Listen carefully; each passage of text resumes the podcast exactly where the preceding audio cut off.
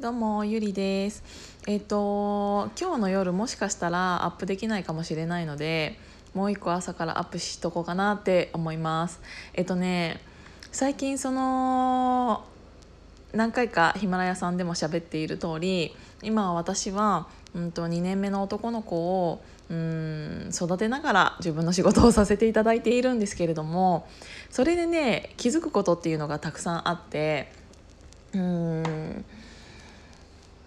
いろいろ質問してくれる人であってほしいなって思った。あのね何て言うんだろう。今の今のっていうか今のって言ったらなんかちょっと特定できちゃうかもしれないからあれなんだけどいい子になろうとしてうん言われたことだけをやる人っていうのって正直私の下にはいらなくてうんなんかあの何にでも疑問を持ってくれる人の方がいいなって思う。なんかじゃあこれしてじゃあ次これやってねって例えば言ったとして。で「はい」って分かりましたっていうのって一見いいように感じるかもしれないけど私的にそれはうんなんだろう。NG, NG というか NG なわけではないけどうんって思っていてあのー、なんでそれをやらなきゃいけないんですかとかこれはうんどういう意図でやっているのかとかそういうのを聞いてくれる子の方が早く上達するなって思ってる。だから周りからしたらちょっと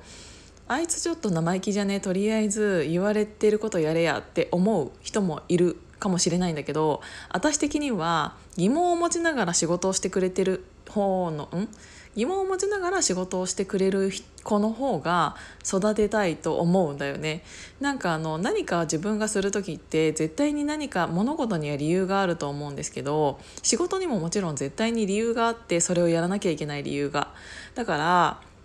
うん何も疑問を持たずにやってしまう人よりはなんか何その理由がちゃんとちゃんとその仕事をやらなきゃいけない理由が分かってからやる人の方がうん説明する時間はこっちはああるからプラスになってしまう。その人に費やす時間はプラスになってしまうけどうんゆくゆく後々のことを考えたらちゃんとその子の腹に一回入って俺はこれだからこうやらなきゃいけないんだっていうのが分かって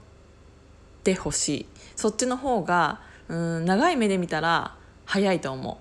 う。だからやっぱりね今ね、うん、今っていうかあの考えながら仕事をできる人っていうのが少ない気がしてあの自分の考えがなかったらうん、なんでこの人こんなに仕事ができないんだろうって思うことがすごく多いんですけどあの想像力がないっていうか自分で考えて仕事をしていない人がすごく多いなと思って。なんか私だったらなんかお客さんから言われてないことでもやるんですよ。うんなんかこうこういうデザインくださいこういう素材がいいですって言われたとしてで例えばその素材とそのデザインが言うほどマッチしてないとそれじゃないですかお客さんが言っていることと違うことを提案するのってちょっとあれかもしれないけどでもこの素材でこの形を作ってしまったらこういうところに問題が出てしまうなと思ったらなんかお客さんが希望した素材プラスうんとこういう素材もあります。これだったらこのシルエットは活かせるけどこういうこともできますよっていうプラスアルファの提案をするようにしていてそれってぶっちゃけうん時間がかかっているように思うかもしれないけど最終的に例えばあのお客さんが言った記事だけで言っていてうん作っていくうちにやっぱりこの素材だとこうなっちゃうねってなったとしたらそこからまた一からやり直さなきゃいけない。けど最初に私がそれを想像してやってい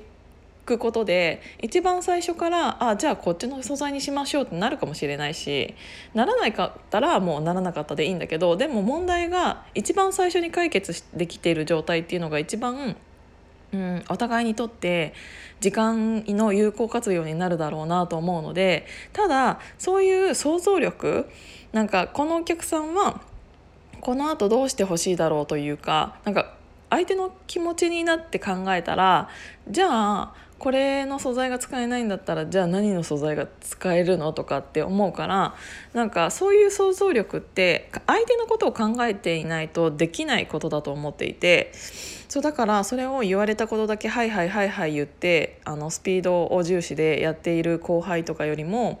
あの疑問を持ちながらその疑問を質問してくれて一緒にやっている子の方がそのうちどんどん上達してうん新しいことを自分で考えてやっていくようになるからあのそういう子の方が育てがいはあるなっていうのを感じました。っていうのとあと自分で気をつけていることっていうのがやっぱりねあの自分自分一人でやっているよりも大変じゃないですか新しい子を育てながらっていうのは。でその時に自分でうん気をつけていることっていうのはお客さんの前であのあえてその子のことをいじるかな。うん。なんかどうしてもやっぱりうんミスっていうのは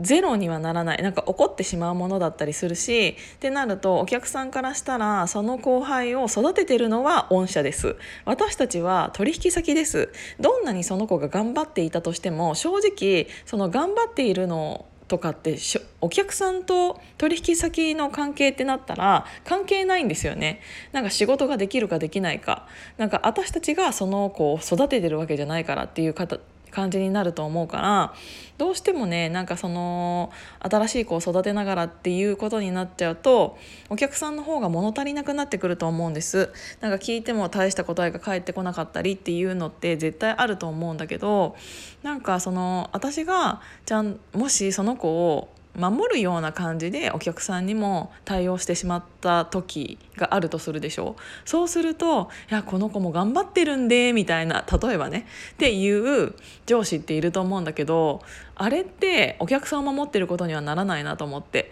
身内ばっかりかばって「え頑張っているから何なの？結局できてるかできてないかでしょ」って私がお客さん側だったら思ってしまうので。そうじゃなくってお客さんにそういう時は寄り添えるような先輩の方が最終的に後輩をうんと守っていることになるなって思うのがうんなんかお客さんがえーと、なんかちょっと不満なところがありましたってなった時に、えーと、取引先のその人がもうすでに後輩後輩をかばうような態度をとっていたら私はその会社との縁を切りたくなってしまうというかその先輩の側にも意見を述べずにそれだったらやりやすい B 社とやろうって思っちゃう。からでもうんとそうですよねなんかこれできてなくってまだすいませんみたいな なんかその後輩をいじりながらちゃんと何て言うんだろう間違えてることも先輩のこっちが分かってますよっていう態度を取ってあげた時の、うん、取ってあげている方がなんかこれこの子あれができてなかったからちょっと森下さん見てもらっていいですかみたいなってなるなって思って。だから私はあえてお客さんの前で後輩をボロクソに言ったりするんだけど 本気の、うんまあ、本当の本当に思っていることを冗談っぽく言うけど本気だよみたいなのは普通になんかすいませんまだこいつ全然できてなくってみたいなをなんかいじってあげた方がお客さんもうんとあこの子そそうやっていじっちゃっていいんだみたいなでなっている方が私がうんと私を悪者にして、えーと、お客さんも言いやすいと思うんですよね。なんかあそれやってたらまた森下さんに怒られるよみたいな一人怖いボスみたいな感じであの登場人物として行った方が、うんとみんなが育てやすい環境になるというか言ってることわかるかな？なんか私これね今自分で喋っててあんまりうまいこと伝わ伝えれてる気がしないなんて ちょっと思っちゃったんだけどただ自分の中で気をつけていることっていうのはなんかお客さんの前でもあえてその子のことをちょっと、うん、いじるっていうのをあえてしてたりするなって思うことでした。なのでなんか最近ねあのもう9月10月になっちゃうけどうんなんか周りの人で何誰かを育てながらとかしている人っていうのはいろいろ思いながらやってるんだなって思ってなんかちょっとまとめもうまいこと言わ言えなかったけどもう今日はこんな調子でした。ということで すいませんなんか。今日も朝から聞いていただいてありがとうございました。じゃあお仕事行ってらっしゃい。またね